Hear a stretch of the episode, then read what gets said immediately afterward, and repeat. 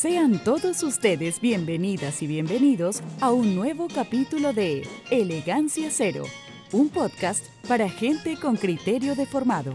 Cada semana, Lalo, Felipe y Esteban comentan los hechos más importantes que ocurren en esta larga y angosta faja de tierra llamada Chile, sin tanto libro y sin poderes fácticos que nos pauteen.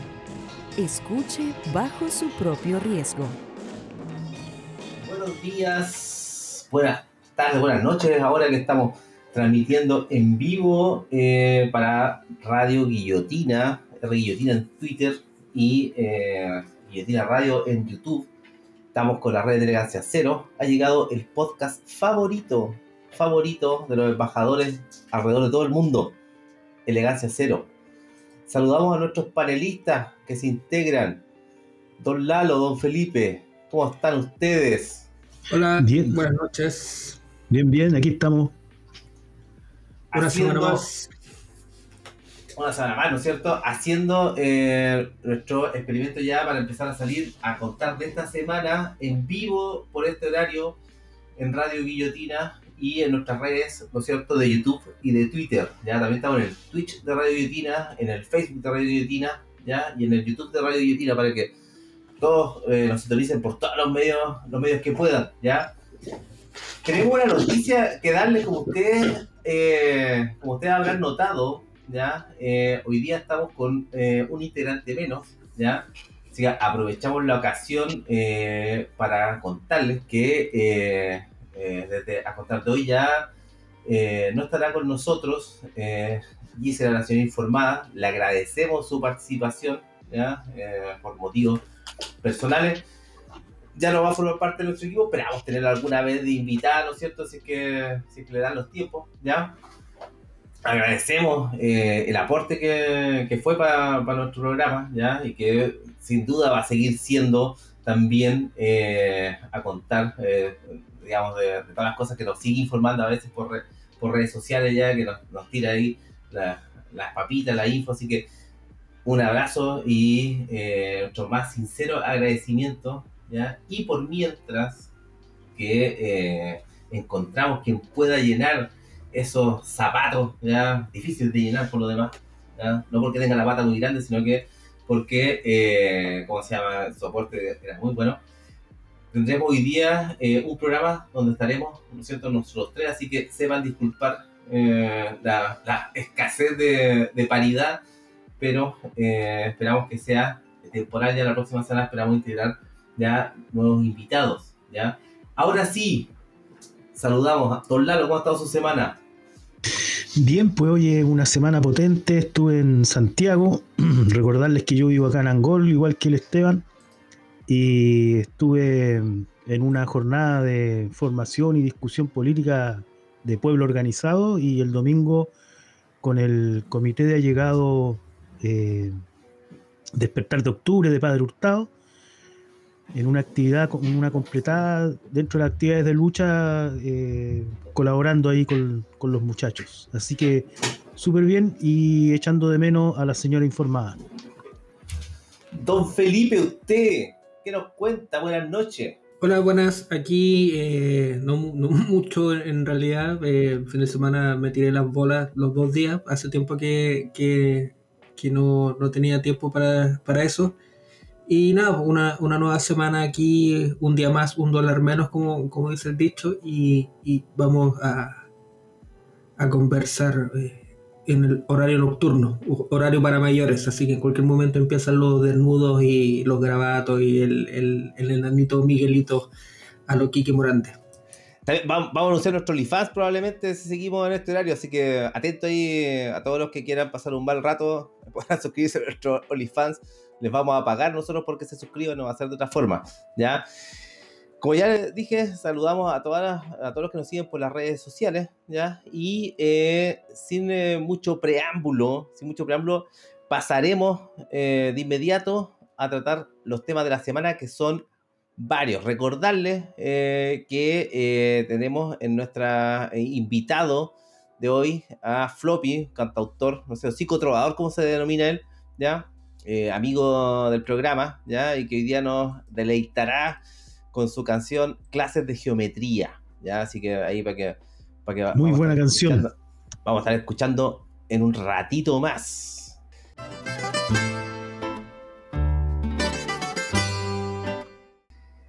Bueno, y esta semana, ¿no es cierto? Eh, la marca, eh, ya la segunda semana de, instalación del gobierno, ya no sé si podemos hablar de instalación, ¿ya? Con eh, varios, varios temas que, son interesantes. Yo diría que el, más polémico, y no sé si los panelistas opinan lo mismo, o lo más interesante, no, no sé cómo denominarlo, ¿ya? Ese pequeño lugarcito que parece que no era tan pequeño en el corazón de los Frente Amplistas para sus amigos que quedaron sin pega o que están buscando pega y que ha eh, tomado forma, digamos, el nombramiento eh, de embajadores y otras autoridades secundarias eh, durante esta semana, ya ha empezado a tomar forma en ese sentido, ¿ya? Lo más notorio, los embajadores, ¿ya? Don Felipe, sus primeras impresiones respecto a estos nombramientos. El Estado como, como botín de guerra eh, un, ejemplo más de, eso. Eh, los cargos obviamente existen y, tienen que llenarse y las administraciones entrantes y salientes tienen obviamente la discrecionalidad para los, para los cupos de confianza. Pero si uno de los, de los baluartes que el Frente Amplio en sus comienzos, en sus comienzos más tiernos, eh, decían que nosotros no somos como ellos, eh, al final sí son como ellos y, son como todos. Entonces esas chapitas se van cayendo rápidamente, esas latitas se van cayendo rápidamente. Y claro, eh, como, como, dije la semana pasada, no, no, no, en lo personal no voy a caer en, la chimuchina y, en el personaje, en el folclórico. Eh, Sebastián Dépolo en Brasil eh, no, no, creo que eh, Bolsonaro quiera más inestabilidad como, como nos, nos proponía Depolo en el Mercurio. Eh, Bárbara Figueroa, un propio de consuelo por la desmovilización sindical, yo creo, su embajada en Argentina. Y, Karina Oliva se, se, salvó que la enviaran a Ucrania como, como embajadora a Ucrania. Y nada, eh, es como eh, uno eh, mantiene la misma lógica del Estado como, como botín, botín de guerra para repartirse. Dos, se les cayó rápido el tema de que nos, lo que se diferenciaba ellos en términos éticos, por decirlo de alguna forma, y el, reclamo de, de, la carrera diplomática me parece gritos histéricos igual como las academias que, no se dan cuenta de que, que hubo un cambio, quieranlo o no, luego del 18 de octubre y, todas estas, señales y estos símbolos y estos desórdenes son, son consecuencia de eso, de un, orden que ya no se va, no se va a volver hacia atrás. Don Lalo, eh, tenemos, ¿no es cierto?, eh, nombramiento eh, especiales. ¿ah? Yo, eh, de hecho, nuestra portada hoy día está, dedicada al que probablemente sea un gran ganador eh, dentro de estos nombramientos que vamos a ir viendo, yo creo, con más profusión a, medida que pasa el tiempo que eh, el señor, el Chapo Elizalde, como, como le dicen por ahí, y sobre todo con el nombramiento de Paula Narváez en la ONU, ya probablemente queriendo hacer carrera como su mentora Michelle Bachelet. Don Lalo, usted, ¿Qué opina de esto? Yo opino que yo les dije a ustedes dos que nosotros debiéramos habernos metido al Frente Amplio o al Partido Socialista, que, sería los que realmente mandan, y seguramente hoy día estaríamos en una embajada. Yo pediría la de Rusia. Yo no sé, Felipe, ¿qué pedirías tú? Eh, Kabul. ¿Y la, embajada en Kabul. La, la, la, verdad, verdad, yo creo que pediría, eh, no sé, la, la, embajada de Portugal dicen que es bien entretenida, dicen que es bien relajada, que se hace poco, que es bien bonito, bien turístico, ¿ya? Hay otras opciones también, ¿ah? eh, la, embajada en Colombia, no me imagino que se le van a dar, ¿ya?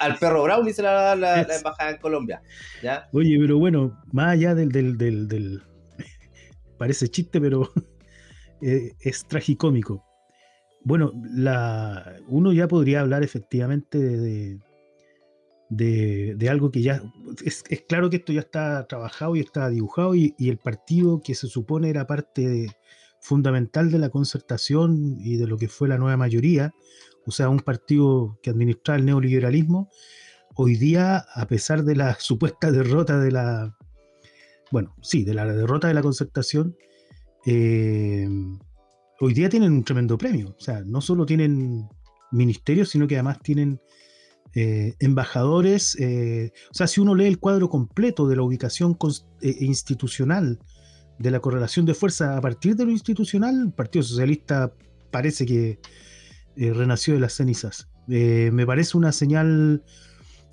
yo no hablaría de buena o mala señal, sino que de una señal súper concreta de quién realmente manda.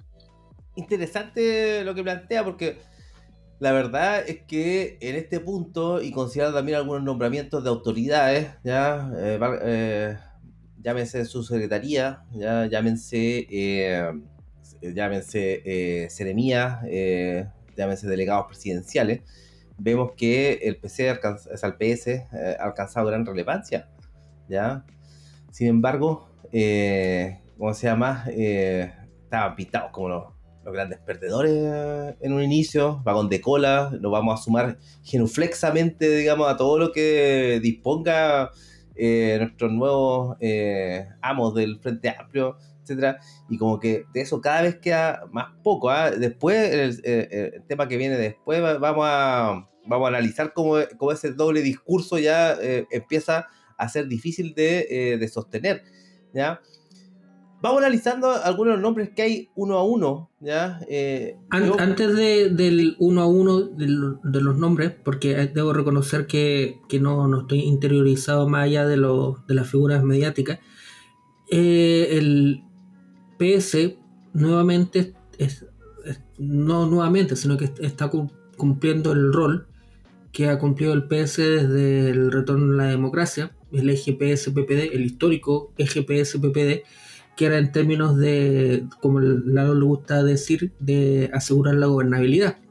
Entonces, eh, me, parece que es una derrota eh, estrepitosa y total por parte de, de, la línea política del Frente Amplio original, aunque si estuviera la, Roxana me pegaría un, chancletazo por tarado y, decir que, pero si estos son los cachorros de la concertación, es lo mismo. Eh, sí, pero eh, la, importancia que tiene el, PS en esta oportunidad es la misma que, tuvo durante todo el, gobierno, los gobiernos concertacionistas. No olvidar Lagos, los dos gobiernos de Bachelet, que curiosamente los dos tenían la misma la doble militancia entre el PS y el PPD. Entonces, eh, desde mi perspectiva, insisto, y esta cuestión me, lo, tengo como un mantra y, lo tengo muy, muy pegado, es eh, reeditar que el gobierno de Boric va a ser el padrino 3 de, los gobiernos, el mismo, los actores más ordinarios que pudieron escoger y espero que Mayoli y Macari y el otro no, no, no nos demanden por usar la, lógica de, del padrino. Pero claro, este, este gobierno es el padrino 3. Ya no, no, está Tom Hagen, sino que está George Hamilton y, un actor de telenovela horrible. Yo creo que eso. es el hermano tonto el que, el que terminan matando en este cuadro? El Fredo. El Fredo, hermano tonto. Por eso, en este cuadro, en este nuevo cuadro, ¿quién es, Fredo? Yo creo, que. Sería como Fredo, pero protagonizando quiere ser John Malkovich. Claro, claro. Eh, eso como un, como un gran detalle, que el, el, Frente Amplio eh, le, está pasando lo mismo que, le pasó a Jadwe en, la primaria, que están renunciando un poco a hacer política y están eh, simplemente administrando lo que queda, lo que queda del, Estado, de la institucionalidad, de la economía y, lo preocupante, ya dejándonos del huevo sobre los, nombres chistosos de los embajadores, es que en el concierto internacional las aguas no están muy tranquilas. Y, yo no, quiero ser eh, no quiero ponerle agua a los diplomáticos de carrera, porque me parece que, que lo mismo, los mismos simplones, pero en términos de, de las decisiones que se van a tener que tomar de aquí al, muy corto plazo, yo creo que en términos de relaciones exteriores Chile eh, está a destiempo de lo que está pasando en, el mundo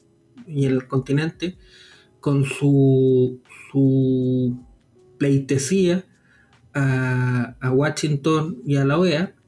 Eh, yo creo que vamos a quedar muy expuestos en el contexto internacional y, en el eje y la disputa entre Caracas y, Colombia, yo creo que Chile eh, va a quedar al, al traspiés de lo que está pasando en estos momentos. Dos, dos, hechos puntuales.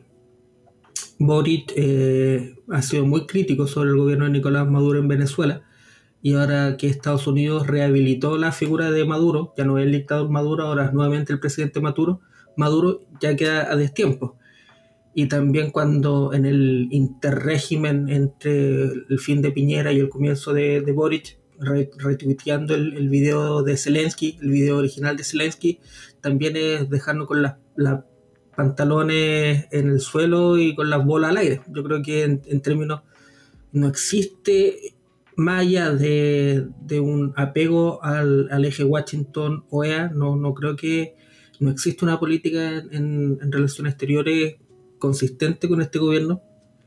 Los, primeros signos fue hablar con Aníbal Fernández, que Aníbal Fernández está ultra, hiper, mega, recontra complicado en Argentina, hasta con un probable quiebre histórico del, del peronismo eh, por todo el tema de la renegociación de la deuda con el FMI y también con Bolivia. Bolivia ya le dijo que no, iban a entablar relaciones a menos que no se hablara del tema del agua, que es nuevamente un, cachetazo de realidad para, para personas que, en realidad no, sé en, qué mundo están parados y, son, digámoslo de forma amable, son demasiado optimistas sobre, sobre lo que está sucediendo. Eso después le, le vamos a entrar al, tema Rusia-Ucrania, que eh, tiene un cachito, una pequeña, que no, tan pequeña, digamos, eh, cosa que ocurrió hoy. Ya, pero aquí hay una, pregunta de nuestra eh, fiel audiencia, ya, hecha por nuestro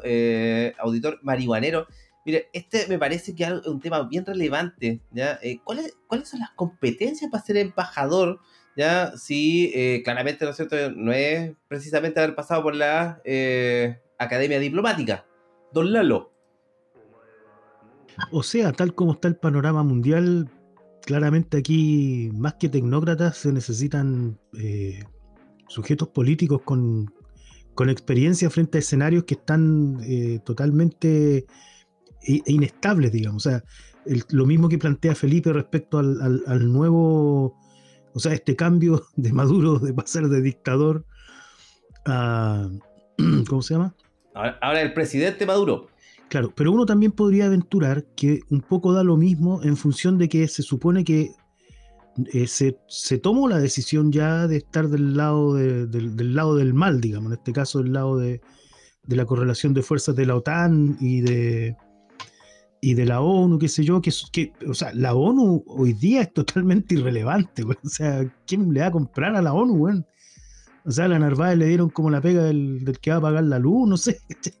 Bueno, en fin, yo creo que hay un, hay un tema de inestabilidad y, más que eh, cuáles serían la, a ver, las competencias, es, como en la, gran política, eh, o sea, me refiero a la geopolítica. Un embajador tiene que conocer de geopolítica. Y la geopolítica no es eh, saber dónde están los países en el mapa. La geopolítica es tener una posición concreta respecto a lo que está sucediendo en, el mundo. Y uno parte de la base que, que, esta gente, estos embajadores van a tener obviamente la posición del gobierno y esa posición obviamente es una posición que ya al tiro uno sabe que va a estar del lado de, de ¿cómo se llama?, de Estados Unidos, de, todo ese lado. Lo, paradójico es que eh, China, que es nuestro principal eh, comprador de cobre, está para el otro lado. Entonces es interesante ahí cómo se va. Entonces, no sé, ahí habría que hacer interesante el ejercicio de poder hacer un, decálogo de las competencias eh, para ser embajador, que yo creo que no tiene mucho que ver, como dice el Esteban, respecto a la, academia, que en alguna parte sí, digamos, en alguna medida sí, pero fundamentalmente... debería quizás, no sé. Sí, está bien, pero, pero fundamentalmente la experiencia respecto a situaciones eh, como esta. Pero, pero ojo, porque podemos estar cayendo en el academicismo o en el tecnicismo, y la verdad es que a mí lo que me interesa es que la composición de un gobierno tiene que ver necesariamente con sus objetivos dichos o no dichos, digamos. Y, eh, uno viendo, viendo tal como se va configurando el, mapa del, gobierno, uno más que preguntarse eh, por las piezas del Frente Amplio, uno debería preguntarle al Partido Socialista derechamente qué es lo que está pensando, digamos. Eh, porque por ahí podrían haber algunas luces el, mapa mundial no está muy estable, digamos, en términos concretos. Así que, bueno, habría que ver ahí. oye, ¿quién queda el eh, embajador en China? Sería interesante saber que no estoy buscando acá en, internet y no lo logro encontrar. Yo creo que las competencias para ser un embajador es uno, no ser hocicón, dos, hacerse el sueco, cuando haya que hacerse el sueco y tres, eh, estar dispuesto a, tener cuero de chancho y repartir patas cuando sea necesario. Yo creo que eso es lo que estamos viendo, lo que está pasando en estos momentos con el gran tanque ruso Lavrov que le, está pasando eh, cierta parte por, por la cara a, a, toda la Unión Europea y, a Washington DC. No hagamos referencias patriarcales, menos en este, este programa donde. Es, horario, horario, adulto, así que. Pero no, no, no, no lo, no lo voy a decir, pero todos saben de lo que estoy hablando. Eh, claro, yo creo que eh, en ese escenario, y en el escenario precisamente que estamos ahora, yo dudo que, que los roles de embajador y que nos están representando en, en, el, extranjero tengan, compartan ese ese perfil que, que, yo digo y más que nada van a ser nuevamente ocupando el Estado como botín y pagar favores políticos, porque Sebastián Dépolo en términos de relaciones exteriores no, no tiene un currículum en términos de relaciones exteriores. Paulina Narváez estaba en la ONU, vino, hizo cero, fue cero aporte y volvió a la ONU. Entonces, Narváez podría ser eh, identificado, clasificada como una persona con carrera eh, diplomática, pero en términos de que eso signifique un beneficio para el país, no, no, veo, no, veo por dónde. Bárbara Figueroa, eh, ahora estaba leyendo un tema que la, que la estaban criticando por ser mujer, y ahora la Chacón, a quien yo estimo mucho la Brigada Chacón, yo fui seis meses chaconista en la universidad cuando estábamos haciendo una, investigación sobre moralismo en Chile, eh, salió diciendo que la criticaban por ser comunista. Eh, yo creo que cada vez nos estamos acercando más a, argumentos estúpidos, o sea, no acercando, ya estamos netamente al, argumento estúpido. Eh, a una mujer se le puede criticar, chicos, no, no, no se preocupen eh, no es misoginia hacerle una crítica política a una mujer. Eh, dejen de usar esa, palabra porque le, van a quitar significado nuevamente como lo hicieron al nazi, que todo el mundo era nazi, y hasta que finalmente llegaron los nazis y lo están haciendo cagar a misiles ahora. Y, y qué tan comunista sea Bárbara Figueroa, no, eh, eso podríamos hacer un simposio total. Pero eso, no, no, no creo que sean personas y, tampoco seamos honestos, o sea, los embajadores que tenía Piñera tampoco no eran lumbreras. Este, el Monkever, eh, también que estuvo en Argentina, no, no creo que eh, hacía noticia cuando venía a ver recitales acá a Chile, más que por la gestión que haya hecho en, o que haya significado algún beneficio para el, para el país. Yo creo que en términos de embajadores, ¿cuál es el perfil que debería ser un embajador? Respondiendo a esa pregunta eso, no, no ser un idiota y no, no comprometernos en, cuestiones que después el Estado chileno no, no pueda zafar. Pero viéndolo desde una perspectiva de imagen. Al final la pregunta es qué imagen queréis proyectar. y, así tal como, como vemos, en, un lugar como la ONU mandan a la Narváez. Lo que quiero, a lo que me refiero es que en realidad la imagen no va a variar mucho. Eh, y, no va a variar mucho. Mm, mm, tengo la sensación yo de porque no tienen mucho que mostrar, o sea, porque no están pensando en hacer grandes cambios y por tanto, la verdad de las cosas es que eh, hasta podrían pecar de honestidad en el sentido de que no quieren mostrar lo que no van a hacer nomás. Al final también pasa por eso.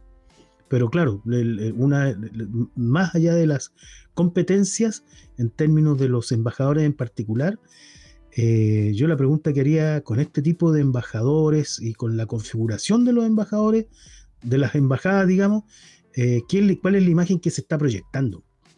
¿Se está proyectando una imagen deseable, en el, o sea, como objetivo? ¿Se está proyectando una imagen que no se tiene idea que se está proyectando? ¿Qué pasa con eso? Como bien lo mencionó el Lalo, eh, se está, olvidando quizás alianzas que van a ser, o por lo menos conversaciones que van a ser súper relevantes, ¿ya?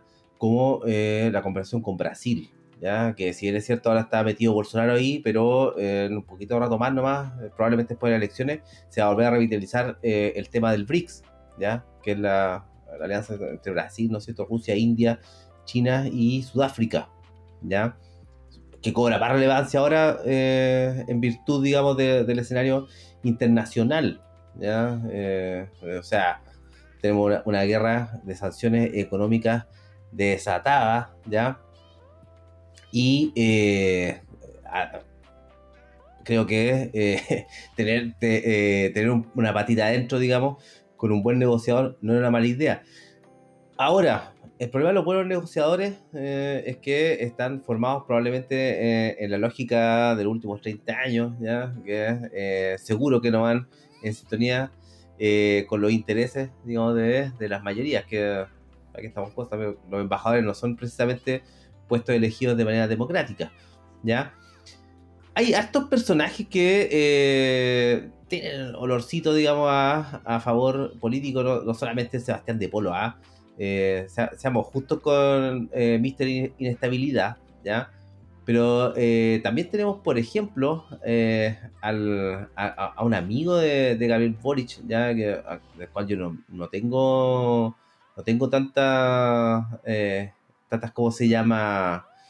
Tantas referencias, que es Javier Velasco, que parece, aparentemente, por lo que han informado los medios, que primera vez que escucho hablar de él, eh, digamos, de manera abierta, que sería el, embajador en España, ya que si, lo pensamos bien, ahí está eh, parte de la matriz política del Frente Amplio, o como menciona por acá eh, uno de nuestros auditores, Sebastián Karjevich, que además de fracasar en la campaña con la, la, Bea Sánchez, ya y no pasa la segunda vuelta con el candidato más débil que ha estado la, la concentración quizás en 30 años después de Frey, probablemente. ¿ya? Eh, no veo, no, veo cuáles, cuáles son las otras gracias, ¿ya? Y él va a la OCDE, o sea, lo que debería ser la, otra patita, digamos, de la, de, la estrategia de eh, buen comportamiento que, quiere presentar, digamos, este gobierno, ¿ya? Don Felipe, palabras para estos caballeros.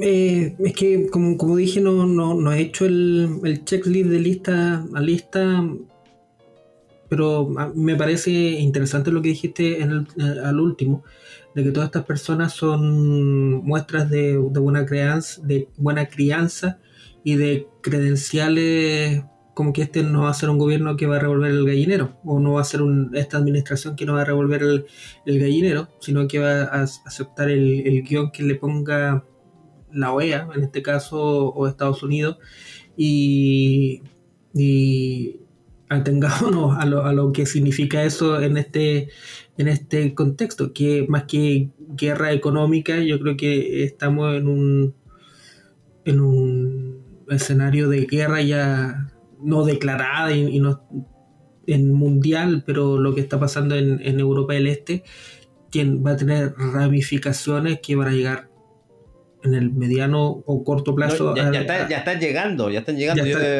Yo, me tocó comprar gas el día lunes. ¿Ya? Mire, la tontería que le voy a contar, una, una hueá doméstica, pero 80 lucas por un balón de gas. ¿ya? O sea, ese, ese, eso, esas son las consecuencias. Hace dos semanas atrás estaba 10 lucas menos. Y también los girasoles ucranianos con los que hacen el aceite, que ahora está a 3 lucas, y la mayonesa a 2 lucas. Entonces, claro, van a... Van a eh, respecto a los embajadores, insisto, les pido perdón a los oyentes, pero en, realidad no, no, no, me da el cuero como para hacer el checklist de qué esta persona, cuáles son sus pergaminos y qué van a hacer, porque todos se van a seguir al discurso y al guion, que es ser el niñito bueno del, del barrio, el santurrón del barrio, no revolver el gallinero, y en ese sentido eh, es un poco como predecible cuál va a ser la gestión de estas personas en, en el exterior. Un hecho importante que, espero que suceda, que se desarticulen los, los espacios multilaterales que armó Piñera con, la derecha, como Odesur, no, no ¿cuál es la? No era Odesur, porque eso es de deporte. Ah, una, una, una, sur, una sur. Una sur, una sur, claro. Y que Chile deje participar en esa instancia con, Santos con, y de dejar de, legitimar a Guaidó y todo eso. Eso espero que, hiciera esta política exterior del gobierno de Gabriel Boric. Eh, hasta el momento no han, no han dicho nada, entonces no, ahí les doy el, beneficio de la duda.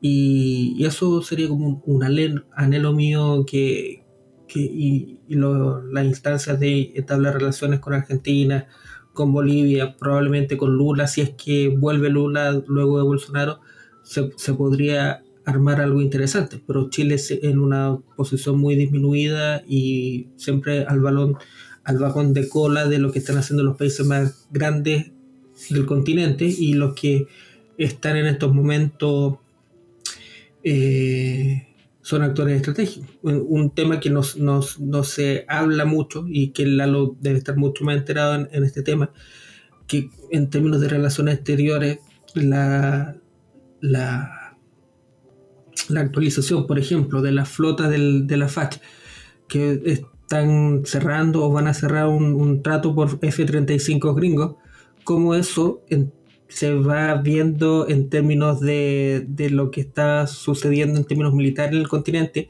que Argentina está haciendo negocios con los chinos, Perú está haciendo negocios con los rusos, entonces como Chile, eh, en ese sentido, su, cercanía con Washington puede ser beneficioso o perjudicial para, nosotros que vivimos en este, en este terruño. Entonces yo creo que todo, no, no creo, está todo interconectado y, uno esperaría que las personas que fueron designadas tuvieran las mayores competencias para abordar eh, los tiempos que estamos viviendo.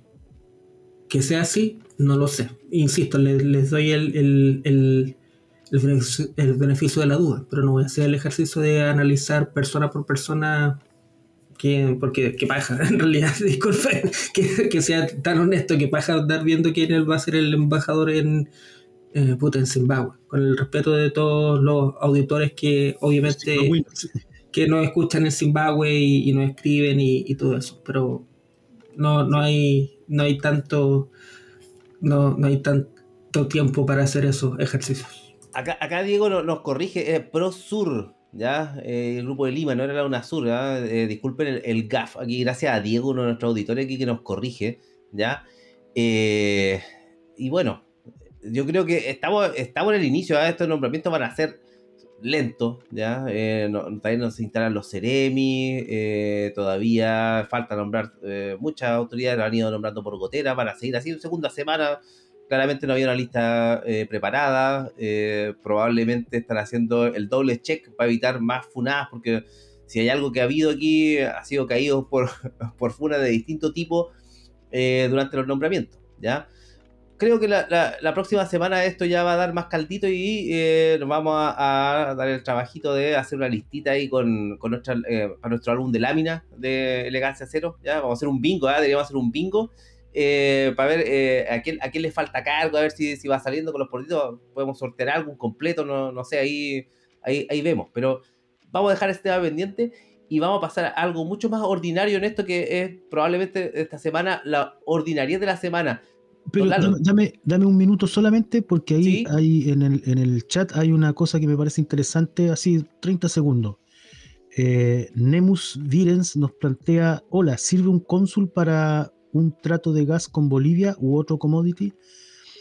Es interesante porque eh, eh, sería potente un trato de gas con, Bolivia, pero evidentemente Bolivia para Chile es parte del, lado oscuro, el lado oscuro de la fuerza. Entonces, lo asumo, lo, tomo solamente por una cosa que, es bastante de fondo, que hoy día la expresión política eh, hoy día de la guerra tiene que ver de fondo históricamente con la pelea por los recursos naturales y los, por los principales recursos que es el petróleo, qué sé yo, el gas, en fin.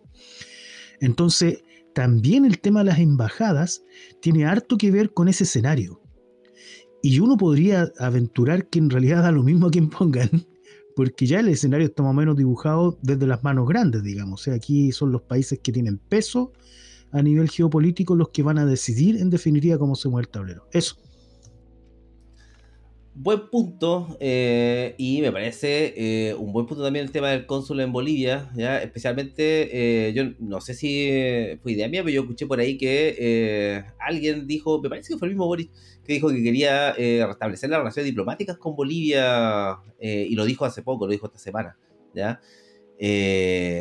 ahora, el, el, tema es hasta, hasta dónde nos deja avanzar justamente el poder establecido, así que Ahí, ahí vamos, vamos, vamos viendo. Desde Bolivia rápidamente le dijeron que no, iban a haber relaciones eh, que no estén eh, desenfocadas en el tema marítimo, en la reivindicación marítima de Bolivia. Entonces ahí nuevamente el gobierno se, pega un chachazo con la realidad, como ya le pasó la semana pasada, de, insisto, les doy el beneficio de la duda y pensar que son, que son inocentes Hoy, día ando tranqui, no ando, odiando. Así que vamos, vamos viendo. Lo que sí noto una cierta improvisación eh, respecto al, asentamiento que ha tenido el, gobierno ya del, cargo propiamente tal, que no, se condice con, el, con los tres meses que tuvieron en, la moneda chica.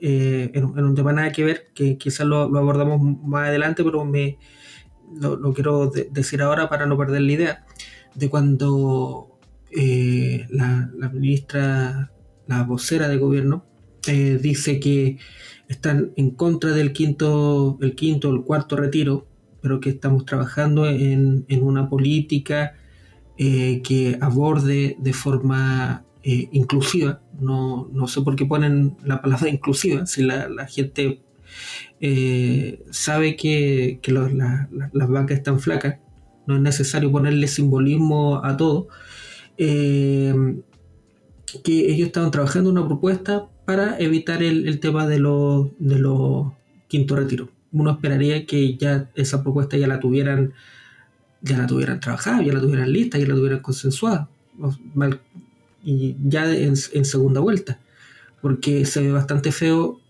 que personeros que apoyaron un tercer o cuarto retiro no estén apoyando un quinto retiro, como el, Lalo viene diciendo hace varios capítulos que la situación está peor, no está mejor. Entonces, eh, esa improvisación yo creo que eh, no habla bien del, del, equipo que estuvo detrás de esta transición y, y, van a ir surgiendo cada vez más pequeños ripios que, que van a hacer aún más corta una luna de miel que, ya de por sí va a ser corta, porque este gobierno no, ya tiene carga encima y ya tiene cosas que, definir y que empezar a trabajar, no para solucionar. Obviamente no se le puede pedir en, en, 11 días que haga lo que, que borre la última, los últimos dos años nefastos de Piñera, pero uno esperaría eh, esperaría cosas como la remoción de Yañez de, Carabineros de Chile,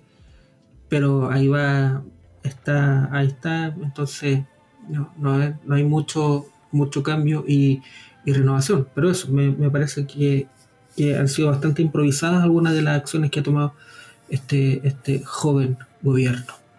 Oye, yo quería decir algo respecto al gas y respecto al quinto retiro. A mí me parece que es importante el quinto retiro porque Esteban está comprando el gas a 80 lucas. Yo creo que se lo está comprando al Partido Socialista, weón. Porque es demasiado caro. Sí, y venían, eh, venían guatonas con moño, parece que no era acá. ¿Ya? Pero bueno, seguimos, seguimos, seguimos, seguimos. Oye, y a por eso seguimos, eh, como venía anunciando hace un rato, hay dos ordinarieces importantes esta semana, ¿ya? Nosotros nos creemos Kuma, pero somos superados ampliamente a veces por la realidad, ¿ya?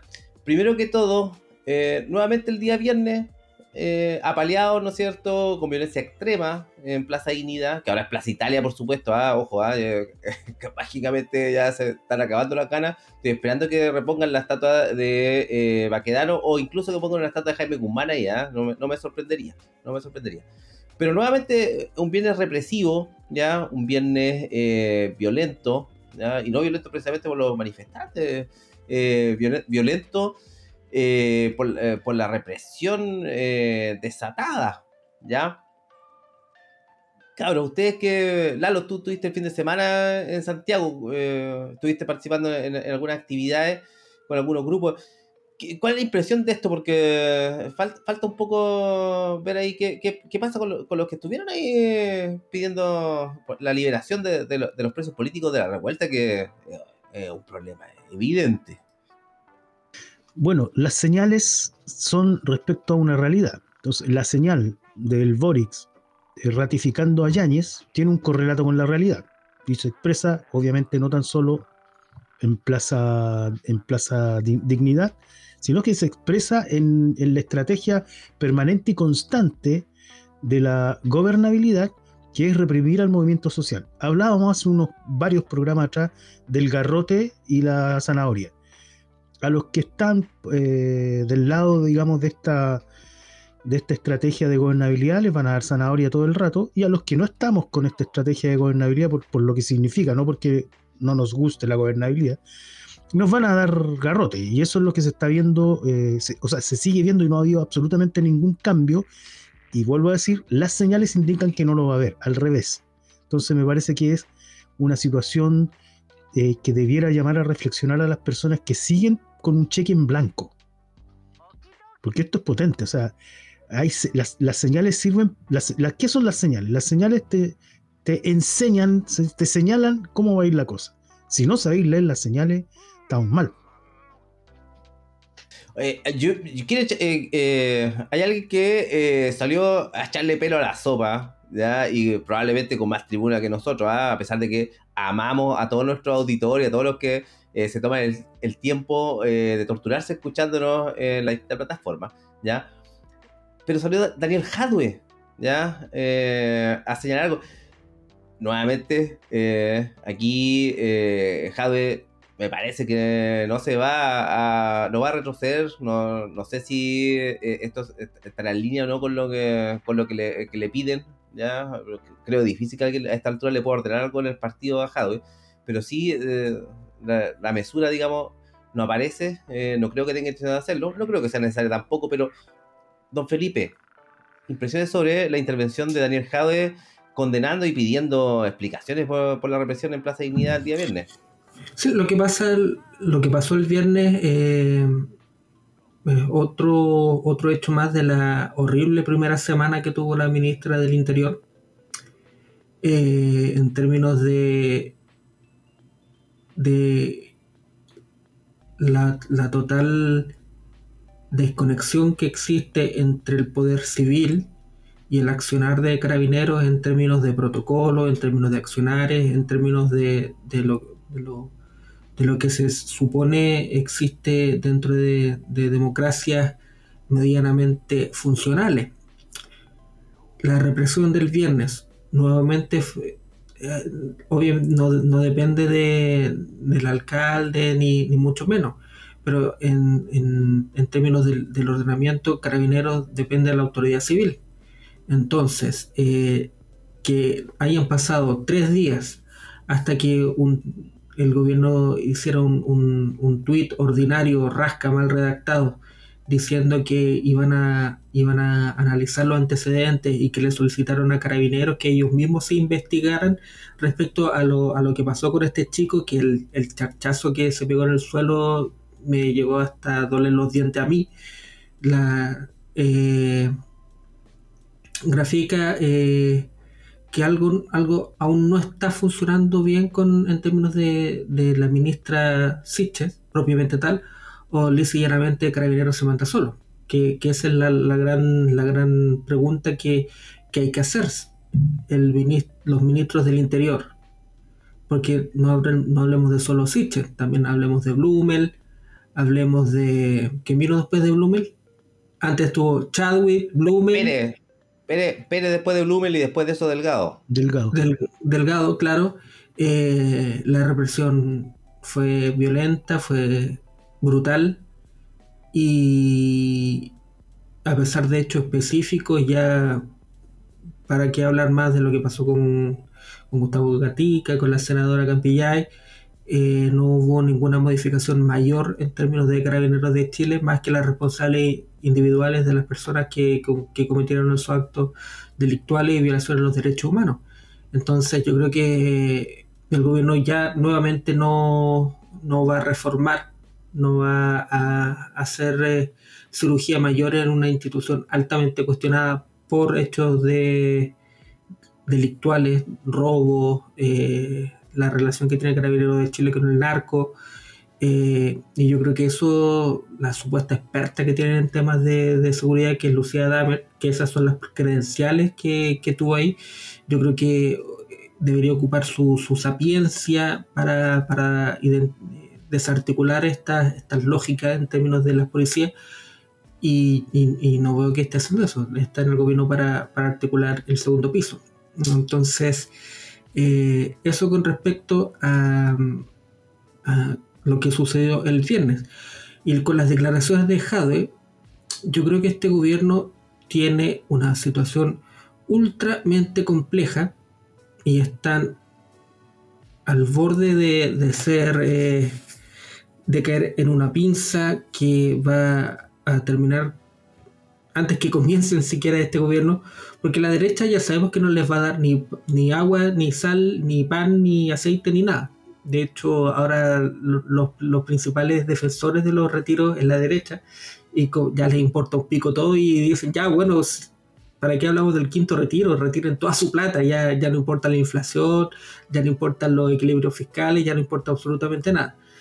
Y por el otro lado, que la gran mayoría de las personas que votaron por, por Gabriel Boric obviamente no, no, no son parte del Frente Amplio, porque los, partidos del Frente Amplio son minúsculos en términos de, de militantes. Hablando de cifras, Boric en primera vuelta tuvo un millón doscientos mil, trescientos mil votos, si, si mal no, y perdieron la primera vuelta, obviamente. Eh, y en segunda vuelta, ese gran, la gran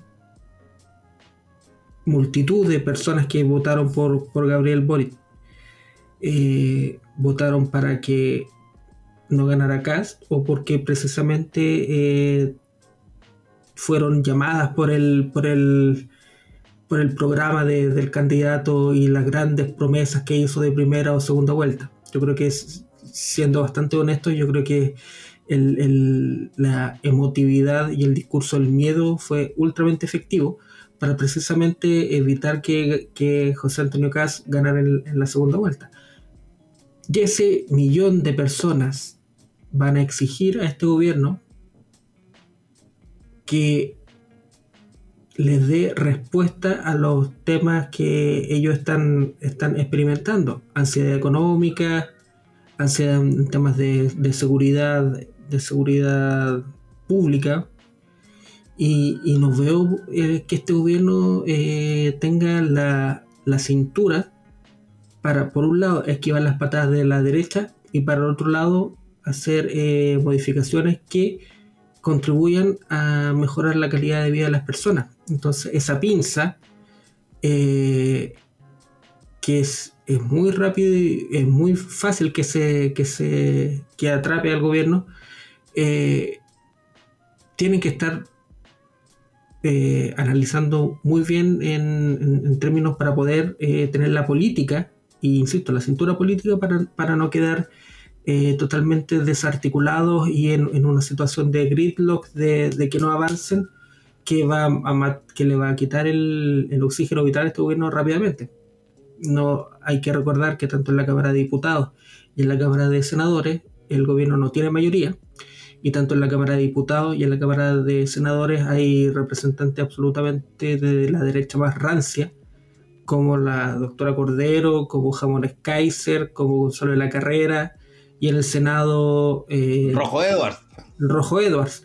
Entonces la situación... Y la, mitad del Senado, ¿para qué estamos con weas? La mitad del Senado.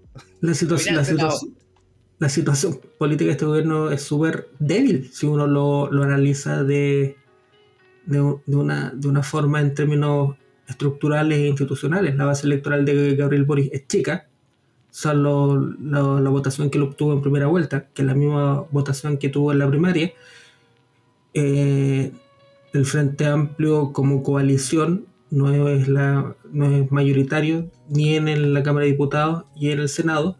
Y la alianza con el PC es una alianza súper endeble y la figura de Jadwe viene a, recordar lo endeble que es esa alianza. Y ahora, después la, la, Noche de los Muertos Vivos, que significa la aparición del PS nuevamente en, este escenario, es un elemento que más, más que eh, sumar a la gobernabilidad, hace aún más endeble la posición política del gobierno. Entonces Jade viene, viene a, para terminar, Jade viene, viene a poner, eh, a mirar el asado una, una vez más, pero que no es tan solo Daniel Jade, sino que el millón de, votos extra que tiene Boris, que no, no le pertenecen y que no tienen no, no, le deben lealtad al proyecto del Frente Amplio, no le deben lealtad a Gabriel Boris como, como figura y que van a estar rapidito exigiendo exigiendo eh, el mejoramiento de, su, de sus condiciones de vida, su calidad de vida. Por eso el clamor por estos los retiros no es, no es, no es algo que deba, que deba obviarse.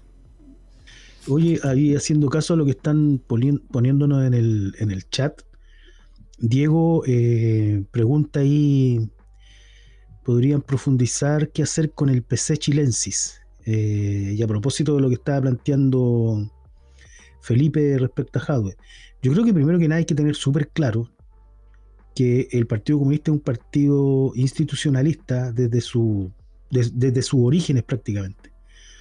Eh, salvo periodos eh, contados, como por ejemplo, efectivamente, durante la dictadura, todo toda la primera parte de la dictadura eh, que sufrieron una de las represiones más fuertes, digamos, fueron uno, de los partidos que más represión sufrió, junto con el, con el MIR con, y también con el Partido Socialista.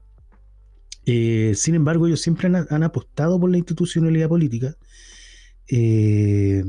estuvieron con González Videla, que después los proscribió, eh, y, todas las tendencias que uno pudiese decir que son distintas dentro del Partido Comunista, por ejemplo, en el 57 con el famoso reinesismo, cuando estaba en boga la lucha, estaban en boga las luchas eh, que asumían una estrategia más material de lucha, más militar derechamente. Eh, entonces yo, lo yo creo que, qué hacer con el Partido chileno, eh, eh, Comunista Chileno es que hay que leerlo bien. Yo creo que hay que leer súper bien lo que es el Partido Comunista Chileno. Es un partido con historia, con base, y es un partido institucionalista que estuvo bajo el alero de la Constitución de 1925 y lo más seguro es que va a estar al alero de la próxima Constitución que va a salir de un proceso bastante viciado, al igual que la Constitución de 1925, que si bien en su génesis fue producto de un golpe de Estado de la oficialidad joven, eh, después esta fue desbancada por la oficialidad vieja y aristocrática, de, eh, oficialidad me refiero yo del, ejército, eh, y vuelven a traer a Alessandri, que lo habían exiliado justamente porque el golpe se da un 11 de septiembre de 1924 para desbancar a la clase política que era corrupta, exilian a Alessandri, pero a contramano lo vuelven a traer para que haga el proceso que se habían puesto como objetivo de una constitución, de una asamblea constituyente y popular, y sin embargo termina siendo la constitución Alessandri con cuatro o cinco monos encerrados en una oficina. Entonces, es, importante, y yo le digo a Diego, el Partido Comunista tiene una tremenda historia, eh, no es cualquier partido, pero es un partido institucionalista. Y eso, eh, y eso ya te grafica el tiro lo que es. Y respecto a la coyuntura, en este caso de Jadwe, bueno, Jadwe está haciendo la pega que viene haciendo hace rato, que es posicionarse con un liderazgo político dentro de, este, esta coyuntura, eh, y, que me parece que dentro de lo que hay, porque tampoco hay mucho, es uno de los más inteligentes en términos de, cómo, cómo va planteando sus cosas. Y por otro lado, eh, no me acuerdo quién más puso en el, chat, déjame revisar aquí. Ah, Julio Candia dice, hablen de los refichajes ilegítimos. Bueno, habría que no solo hablar de los refichajes ilegítimos, habría que hablar de todas las estrategias institucionales, que eso es la institucionalidad. La institucionalidad no es una cuestión que está ahí como si fuera eterna, sino que es una componenda entre los poderosos, eh, que, que, su gran pega, la pega de la institucionalidad, es asegurar incluso ranciamente la gobernabilidad. Entonces, el refichaje es parte de esa estrategia por, eh, por, mantener a, toda costa la, digamos, la administración del Estado en función de los intereses de clase, de esta clase política que responde a los poderosos, a las siete familias, o llámelo usted como quiera. Eso. siguiendo con eso, oye, y eh, pensando en el, en el naipe como se le viene a Boric, como por, ahí dicen, ¿cierto? Que está, pero ya estamos desinflándonos en la primera semana. O sea, compadre, eh, te pintaste como el gobierno de la esperanza y partiste el gobierno con la primera semana de gobierno con la misma aprobación que Piñera. Tenéis que preocuparte. Ahí, tenéis que preocuparte porque algo lo hicieron bien tus expertos de marketing político, te lo cuento. ¿ya? Nosotros por no, hacemos seminarios como la cosa nuestra por si acaso, porque somos muy ordinario en realidad, muy ignorante para hacer cosas como esa, ¿ya? Pero eh, hay una señal política interesante en el debate del quinto retiro, ¿ya? Y es que el Partido de la Gente, la UDI, la DC y el PPD, RN, han formado, ¿no es cierto?, una bancada del quinto retiro, ¿ya? ¿Qué tal? PPD, que tiene algunos seremis puestos por ahí, que tiene algunos subsecretarios puestos por ahí, que tiene algunos delegados presidenciales puestos por ahí, que probablemente va a agarrar algún embajador, socios del gobierno, ya, hoy día vienen, ya, pum, a echar los primeros pelitos a la, a la sopa, ya. Don Felipe, la bancada del quinto retiro, ¿qué le parece? Hoy día no, no recuerdo quién, quién fue el, el diputado comunista que dijo que la gente que participa en este gobierno eh, tiene que también asumir los, costos que significa este gobierno y no, y no, llevarse solo los, méritos, los beneficios o la embajada. La, la, bancada del quinto retiro y obviamente está el partido de la gente que, que va a ser un actor, quieran o no, respecto a va a ser un, actor incógnita en, porque perfectamente podría equilibrar el equilibrio o el desequilibrio de fuerzas eh, de un u otro lado. Eh, el, gobierno de, de Boric eh, ya perdió la batalla del quinto retiro, tal como la perdió Piñera, porque no es algo que dependa de ellos o no. Es algo que, que surge a partir del, del, funcionamiento propio de, la, de las cámaras, en este caso la Cámara de Diputados y, la Cámara del Senado, y el, mecanismo de, tramitación de leyes en, este país. O sea, obviamente el quinto retiro, todas las figuras del gobierno están diciendo que no estuvo parte, no es parte de su programa, no es parte de su gobierno y no, no, lo, no lo apoyan. Y obviamente por eso no, no, pusieron un mensaje presidencial para abordar el tema, pero tampoco lo hizo Piñera y hubieron tres retiros. Entonces eh, la situación política de este gobierno, voy a insistir en este tema, es súper frágil y yo creo que el cálculo que, es, que están haciendo ellos, es que todavía tienen un, un bolito a su favor y un, y un, poco de crédito, que, que pueden darse el, el, no sé si la palabra sea lujo, sino pueden, en los cálculos que están haciendo, pueden tener, ser impopulares en este tema y, y, no, y no, probar el, no, no, no promocionar el, este, este retiro. Ahora, se discute el quinto retiro se aprueba en la Cámara de Diputados, se aprueba en la Cámara de. en, el Senado. ¿Lo va a mandar Boric al Tribunal Constitucional? Eso sería una, una, eh, sería una demostración de, de, de fuerza. O sea, va a perder sí o sí este gobierno lo único que. Eh, es la pinza de lo, de lo, que estoy hablando. Lo, único que, que los puede salvar de, ya partir mal es que la iniciativa no prospere en la Cámara de Diputados y en, eh, y en el Senado. Pero esta, esta bancada por el quinto retiro, yo creo que, que, va a tener algo, que, que decir. Eh, van a. Ya, ya perdieron, se pusieron la, soya, la, soga al cuello, porque ya, ya tuvieron una, posición de estar en contra de, este retiro. Y, que siga avanzando ya es, es algo que, es como sintomático de, este gobierno, que es hablar demasiado. Debieron haber, haber dejado que el, tema de, y, otro tema que me parece importante, que también eh, tiene relación con el, con el, el proyecto de ley y las urgencias para la, libertad de los presos políticos, el indulto o la amnistía para los presos políticos de la revuelta, que eso generó eh, bastante molestia en el Senado, a la misma, a la misma parte de esta pseudo coalición de gobierno, y, y Fidel Espinosa creo que fue Fidel Espirosa, otro, otro, otro senador, diciendo que Giorgio Jackson tiene un pésimo manejo como, como mediador entre el gobierno y el Senado. Entonces, eh, ¿cómo, ¿cómo, se va a desenvolver en este, en este tranco particular? Hay que verlo. Yo insisto, este gobierno ya perdió la discusión del quinto retiro. Se va a aprobar o no se va a aprobar, independiente de lo que quieran o no quieran. Y, al final ahí, ahí van a tener que poner su, las fichas donde está su boca y, si se llegara a aprobar esto, llevarlo o no llevarlo al, Tribunal Constitucional. Ya, ya demostró debilidad en este caso. Y, cuando tú ya demostré debilidad, fuiste, te van a estar toreando en, en este tema y en otros temas más. Oye, ahí están poniendo en el chat que Boris va a mandar al Tribunal Constitucional, pero después va a pedir disculpas. Me, parece que eso es lo que va a pasar. Sí, disculpa, con perspectiva de género, por supuesto. Eh, siguiendo con el eh, eh, con, nuestra apretada agenda noticiosa, vamos a resumir en un solo tema los choreos de la semana.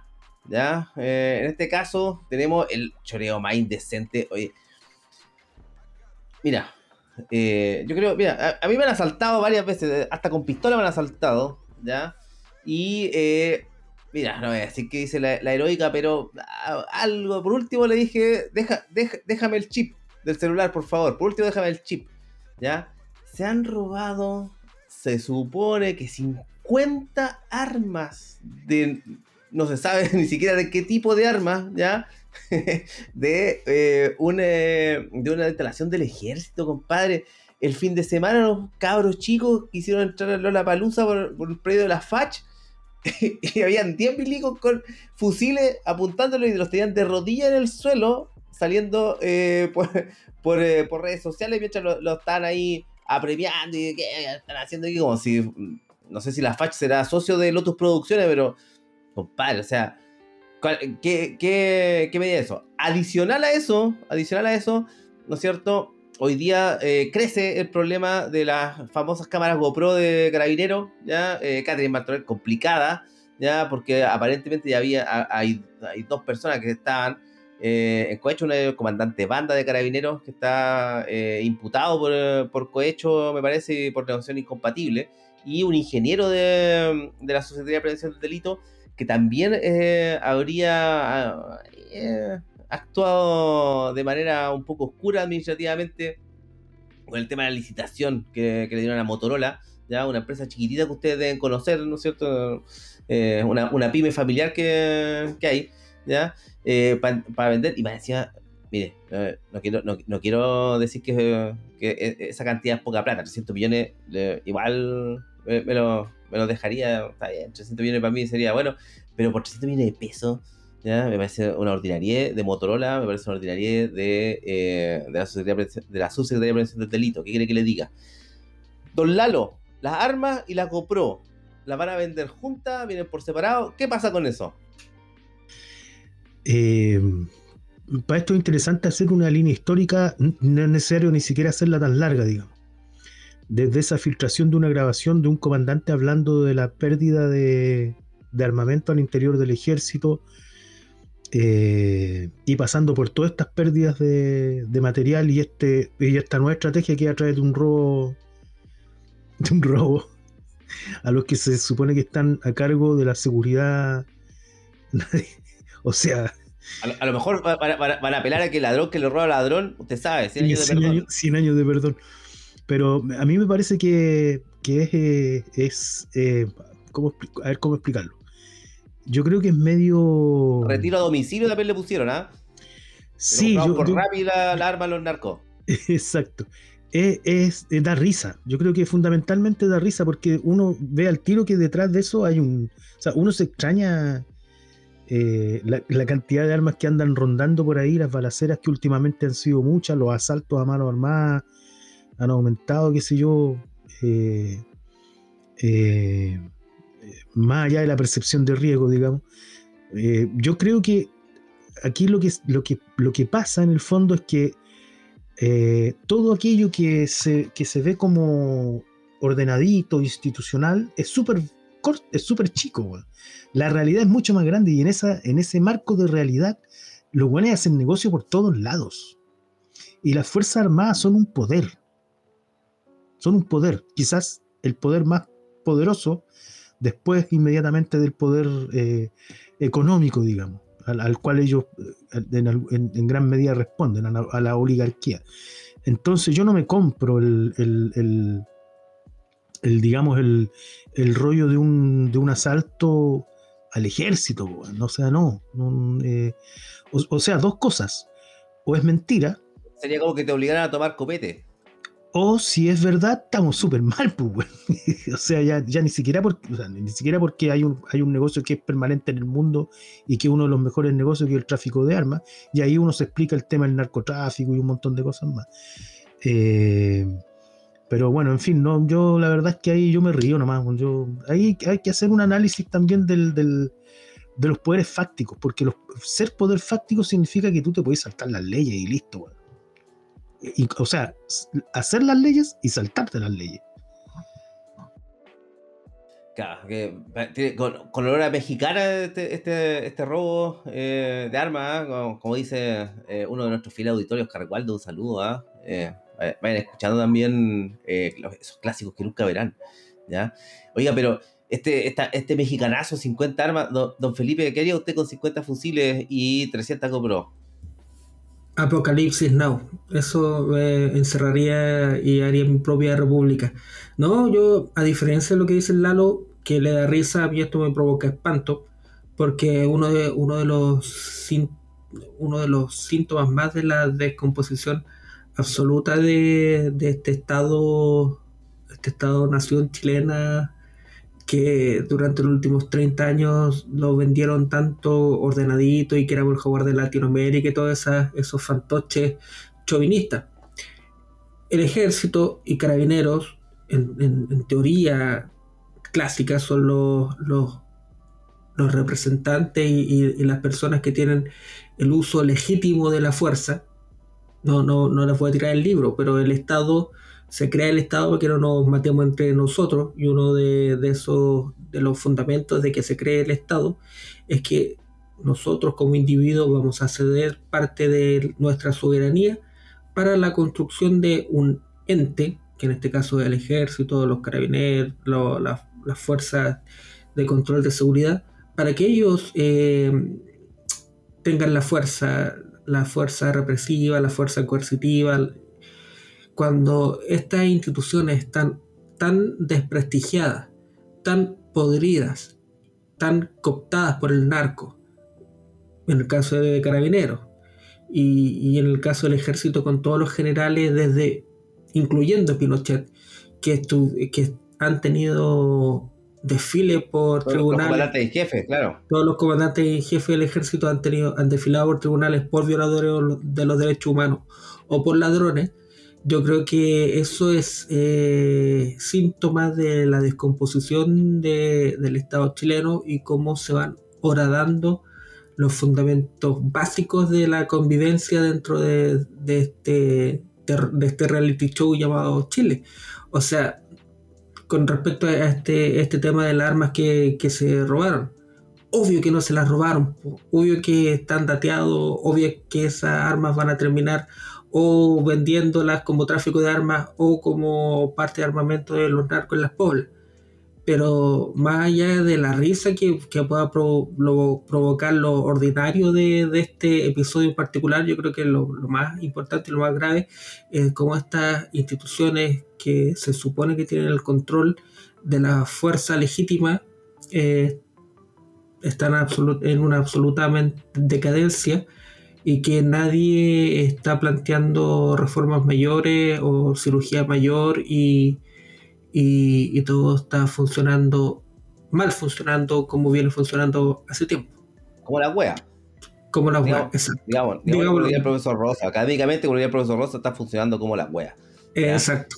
Oye, para nuestros auditores en Spotify, vamos a hacer una pequeñita pausa musical con Floppy, Y su tema eh, clases de geometría y regresamos de inmediato con la sección favorita de los niños aquí en Elegancia Cero. Amo las figuras geométricas, amo el plano, el punto, la línea. Me gusta el mapa y las curvilíneas, pero prefiero el círculo a los cuadrados.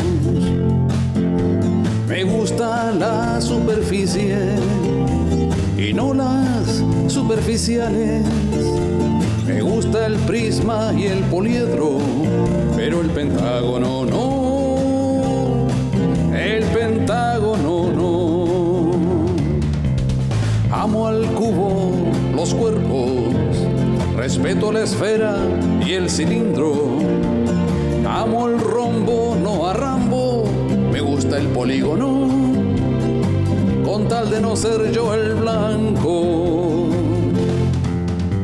Me gusta el cuadrilátero, el decágono y el endecágono. Pero donde me cago siempre es en el pentágono. el pentágono, no. Me gustan las pirámides de Egipto. Deseo el círculo, los orificios. Me gusta el triángulo isósceles y el trapecio, siempre que no me columpien. Me cae bien el trapezoide, también el rectángulo morisco. Me gustó de Washington su obelisco, pero el pentágono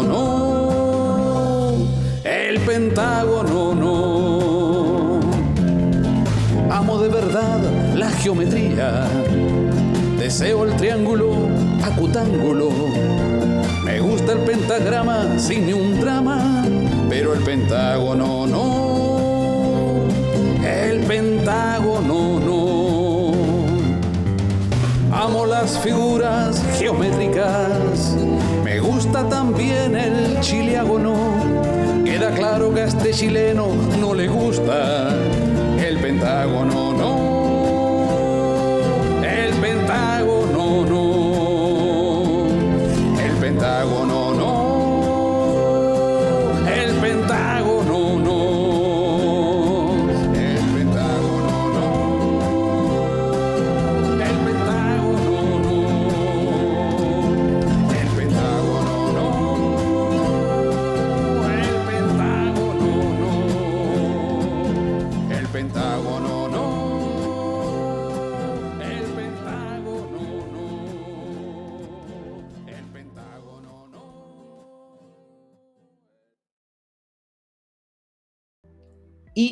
La magia, volvimos de la pausa musical, que usted por supuesto que está haciendo en YouTube no escuchó, pero que puede escuchar en Spotify para que escuche el magnífico tema de Floppy, ¿ya? Eh, gracias por, por, donarnos el tema, ¿ya? gracias a eh, Lalo ahí haciendo las gestiones. Y pasamos a nuestra sección de El Minuto Confianza. Partimos por Don Lalo.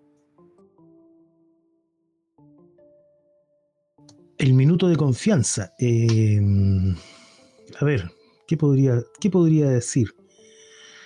Más voy a decir cuestiones personales, bueno. Eh, voy a.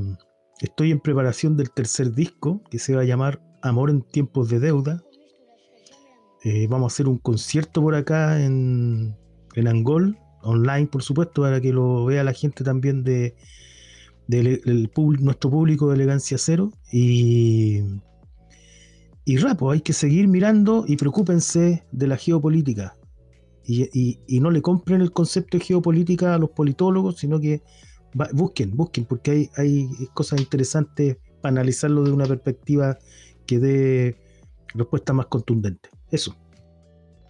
Y bueno, a propósito de politólogos chanta, don Felipe, su minuto de confianza. Bueno, yo los quiero dejar con dos, dos eh, ideas para que se vayan a dormir en paz y tranquilidad. Uno, qué es lo que, qué es lo que pasaría si la, el engendro constituyente, que hoy día ni siquiera hablamos un minuto de, lo que está pasando en la constituyente, eso es una muestra de lo intrascendente que es el ejercicio que está ocurriendo ahí en estos momentos, se llega a rechazar, uno, y dos, que es una idea que viene, viene conversando hace tiempo uno de, de los oyentes de nuestro programa, es eh, el surgimiento de la figura del caudillo. Porque estamos hablando de que todo está funcionando como las weas. ¿Qué es lo que pasa si la gente de la elite dice que hay que hacer un gran reseteo y que hay que poner una figura de caudillo para ordenar? Alguien que se va a poner sobre la política para, para ordenar y para básicamente tirar la línea o la pauta de lo de lo que, de lo que debería ser el funcionamiento de este país, alejado de este, eh, eh, insisto, eh, ejercicio inútil que es lo que está pasando en, la Asamblea Constituyente. Me, me, viene la figura la, a Ibáñez del Campo, Perón, Franco, que son tres, tres caudillos, la figura del caudillo que surgieron en momentos de desorden, de inestabilidad y que se quedaron por un, por un tiempo para, para, ordenar. Yo insisto, este gobierno, este gobierno es muy débil. La alianza, su, su coalición, más que alianza, es súper... Eh, eh, eh, está pegada con moco. Está pegada con moco, inestable. Y no vaya a ser que al, al milico que dijo que no estaba con, en guerra con nadie, en dos o tres años más hay que decirle, señor presidente. Eso, dulces sueños. Oye, por ahí el, Oscar Waldo dice Franco Parisi. Franco Parisi, claro. En, ese caso, Jorge Burgo, don Oscar, ¿ah? no, olvidar. Oiga, yo en mi, minuto de confianza, ya eh, diré que aquí en este gobierno no hay, no hay Perón, ya, pero sí ya está habiendo pera, así que eso ya eh, anuncia algo. Segunda cosa, saludar eh, la eh, estrategia inesperada, pero lógica, del de, eh, gobierno ruso de empezar a cobrar los hidrocarburos en rublos. ¿ya? O sea, estamos presenciando el fin de la hegemonía del dólar y del euro. ¿ya? Está empezando esto, ¿ah? es una apuesta a mediano plazo. Sí, eh, vamos a vamos a ver cómo sigue esto, porque hoy día fue anunciado recién, hoy día que estamos grabando, que estamos transmitiendo, ¿cierto? hoy día eh, fue, anunciado, pero vamos a ver qué pasa con eso, ¿ya? Y nada, pues, nuestras predicciones para la próxima semana, miren, predigo que va a seguir el olor a Luma en Plaza Dignidad, ¿ya? de eso no, no, tengo pruebas, pero tampoco tengo dudas, ¿ya? Y eh, eh, me imagino también que la semana, como ya eh, anunció por ahí un auditor, ya que van 80 armas, no eran 50, van 80 en la contabilidad. La próxima semana van a ser 120, este es como el chiste del bombo FICA. Ya a fines de, de, abril ya vamos a estar en 2000 armas, ¿ya? Así que yo creo que por ahí va a andar la cosa. Saludar, saludar a todos nuestros auditores que hoy nos siguieron en nuestro primer experimento en vivo ya para dar inicio a la temporada de en vivo. Esta, esta segunda temporada va a ser completamente en vivo todas nuestras transmisiones. Esperamos que los días martes, ¿no? Hoy día, por una excepción, fue día miércoles, ¿ya? Pedirles, eh, sigan eh, las redes de Radio Guillotina, R Guillotina en Twitter, Guillotina Radio en YouTube. Hay canal en Twitch, Radio Guillotina, ya está el Facebook de Guillotina Radio, ya nuestro propio canal de YouTube que es Elegancia Cero, nuestro Twitter que es Elegancia Cero también, ¿ya? Nuestro Instagram, Elegancia Cero Podcast, ¿ya? Recomiende el podcast, ¿ya? Si se entretuvo con esto o si no se entretuvo y quiere torturar a alguien, recomiéndelo también, no es una mala idea, ¿ya? Y, por cierto, no el, eh, el concierto que vamos a transmitir lo vamos a transmitir el primer fin de semana de abril, ¿ya? Para que, para que vayan ahí anotando su agendita que ese día eh, se pueden curar, pero se pueden curar junto a nosotros en línea, ¿ya? Saludos a todos, despídase chiquillos, nos vemos, nos vemos, por fin nos vemos la próxima semana y le vamos a decir buenas noches, buenas noches. Chao, chao, cuídense. Chao. Nos vemos.